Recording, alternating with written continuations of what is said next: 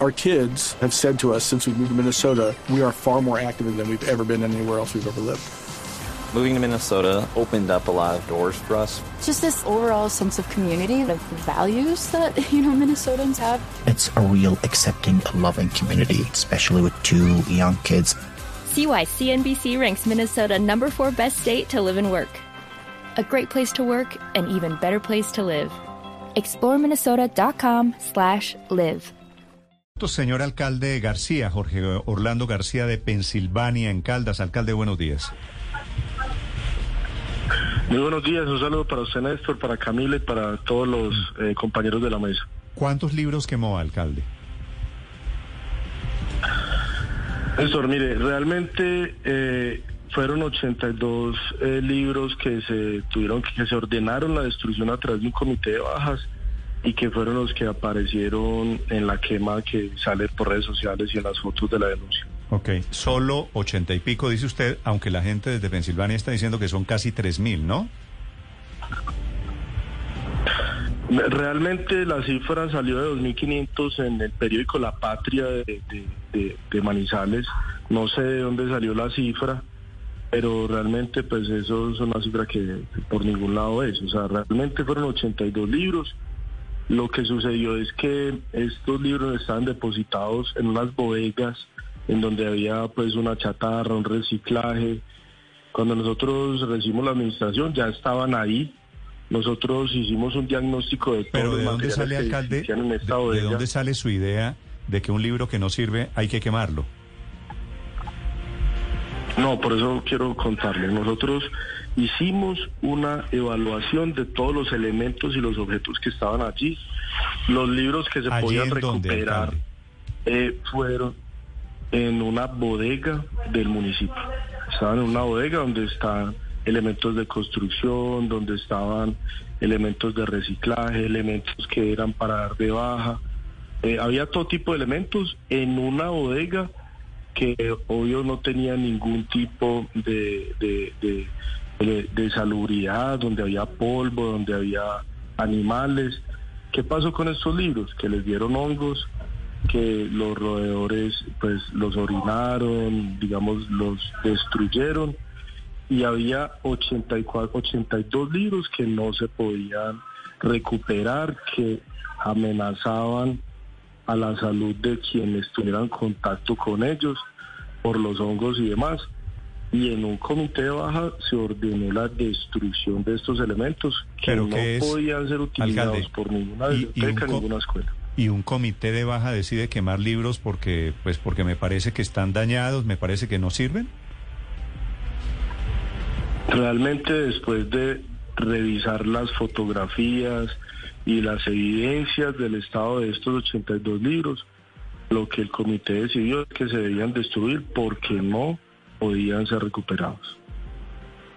Sí, alcalde. Estos eh, libros estaban incluso amenazando la salud de las personas con las que se tenía contacto en los mismos. Pero si usted me dice que estaban olvidados en una bodega, ¿qué salud estaban amenazando?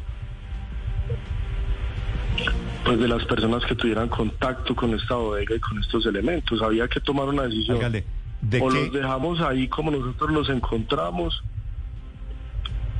Tratábamos de recuperar los que se pudieran recuperar y utilizarlos de la manera en que se deben utilizar unos libros ¿Y que no encontraron y no encontraron ninguno que se pudiera rescatar sí claro por supuesto nosotros tenemos las actas en donde todos los libros que se pudieron rescatar y recuperar fueron llevados a bibliotecas públicas.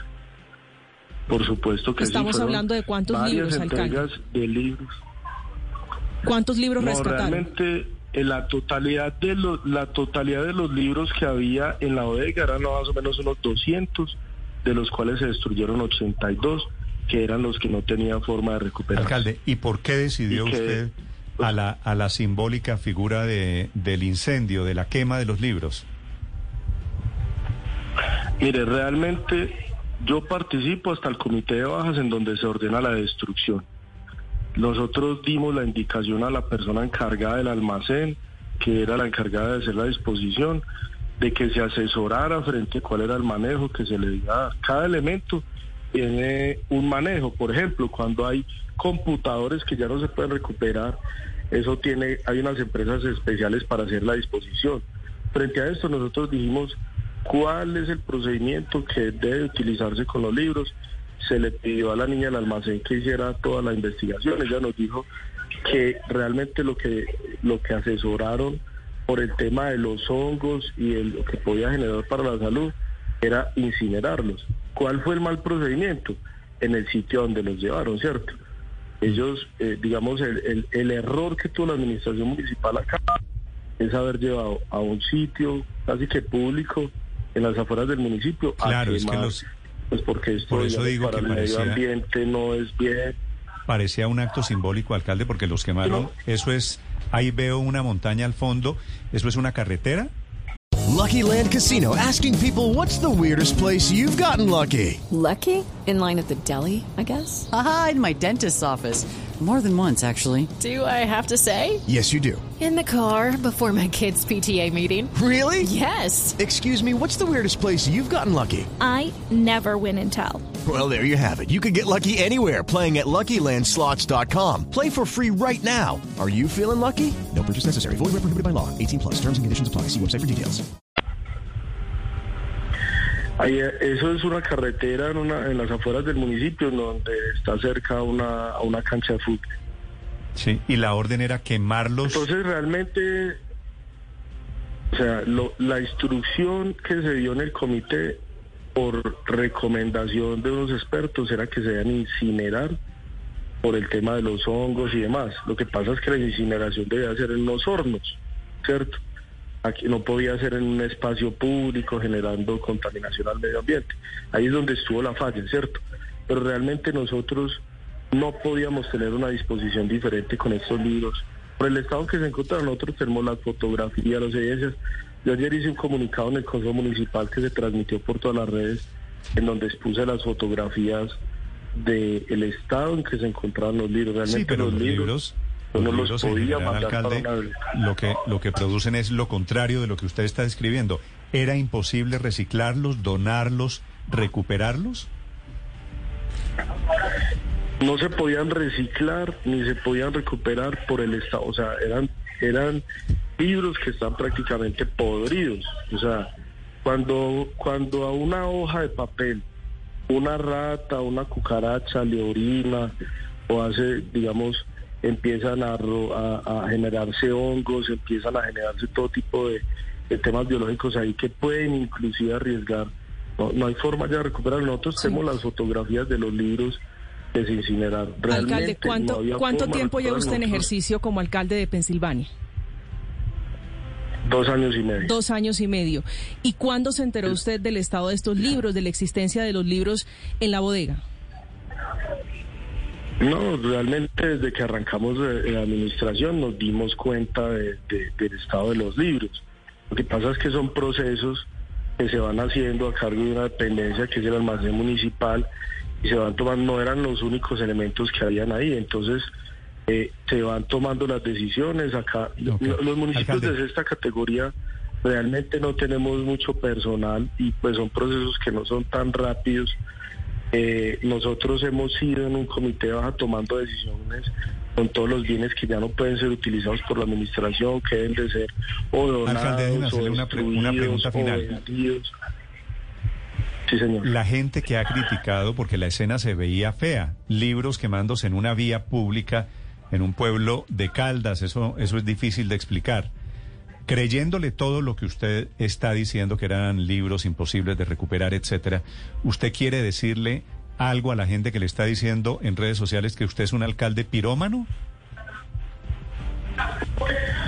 No, por supuesto, una falla, una, una falla de la administración y es mi responsabilidad porque pues todo lo que sucede con la alcaldía municipal es responsabilidad mía. Eh, hubo un mal procedimiento, nosotros no podíamos llevar eso a, las afueras del municipio a quemarlos al aire libre, eso tenía que haber sido en unos hornos especiales. Realmente eh, ese procedimiento asumo la responsabilidad pero realmente lo dedicado y de fondo era que nosotros hubiéramos atacado la cultura o quisiéramos atacar de alguna manera la historia del municipio. Eso pues por ningún motivo fue lo que sucedió. Era Eran unos elementos que ya no podíamos tener, que arriesgaban la salud de las personas que tuvieran contacto y que teníamos que tomar una decisión. Tratamos de asesorarnos y eso, digamos, fue lo que lo que encontramos en las voces pues que, que nos dieron una, una asesoría. Realmente no se generó un incendio. Cuando a mí me avisaron, a mí un concejal me llama, me muestra que un video en donde están quemando los libros, yo soy el que llamo a los bomberos, llamo a las personas encargadas y les digo que por qué están haciendo eso. Le pido a los bomberos que vayan y apaguen el, la quema que se estaba haciendo, no era un incendio, no estaba generando peligro para otras viviendas o que se generara pues una prolongación del incendio. Pero yo le pido a los bomberos que vayan, apaguen y le pido a los funcionarios encargados que mandemos unos carros para que recojamos todo eso, dejemos ese sitio en el estado que está y que la disposición se tiene que hacer en unos sitios diferentes, no en espacio público. Alcalde, para que no vuelva a pasar como hay que aprender, ahí le están recomendando muchos oyentes cómo se desinfecta o cómo se recupera un libro cuando hay estas condiciones de problemas. Alcalde García, gracias por acompañarnos esta mañana, gracias por la explicación. Muchas gracias, Néstor. Un saludo especial y, y, y amables por el espacio. Our kids have said to us since we moved to Minnesota, we are far more active than we've ever been anywhere else we've ever lived. Moving to Minnesota opened up a lot of doors for us. Just this overall sense of community, of values that, you know, Minnesotans have. It's a real accepting, loving community, especially with two young kids. See why CNBC ranks Minnesota number four best state to live and work. A great place to work, an even better place to live. ExploreMinnesota.com slash live.